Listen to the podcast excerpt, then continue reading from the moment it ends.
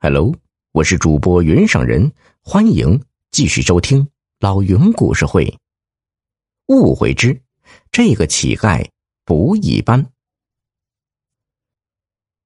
县衙这边的人此时才恍然大悟啊，怪不得两匹马一对阵就往一块儿凑，原来是母子久别重逢。话都挑明了，师爷。便东张西望的找新县令，暗想：人家这么帮衬咱，县令怎么还不赶紧出来说声谢谢呢？哎，不料怎么都找不到。师爷急得高声喊：“王县令，王县令！”捕快们也帮他喊。刑部的三位捕快摆手示意他们暂停，接着一个捕快气运丹田，大声道。吴天宝，快出来！吴天宝，快出来！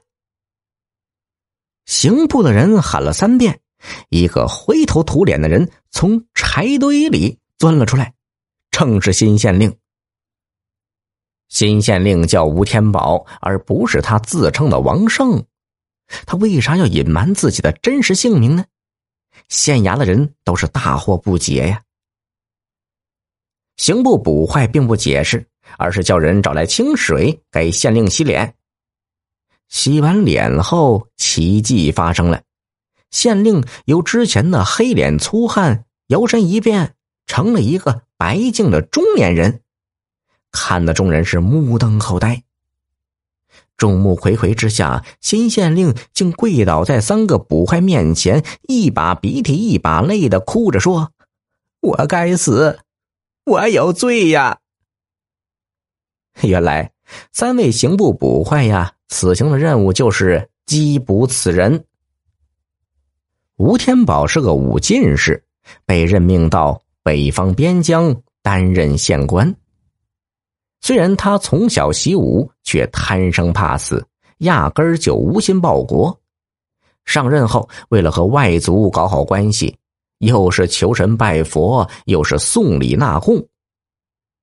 外族看在他奴颜婢膝的份上，倒也没有为难他，却借到他管辖的地区抢掠了另一个县城。朝廷怪罪下来，吴天宝弃官逃亡，沦落为乞丐。刑部的三个捕快奉命将他缉拿归案，追踪到此地就断了线索。这时呢，正好碰上衙门找捕头的事儿。起先呢，他们并没有怀疑新捕头，诚心诚意的帮他。在帮忙的过程中，发现这家伙应对盗匪的招数跟吴天宝应对外族的手法是如出一辙，这才产生了怀疑，暗中展开调查。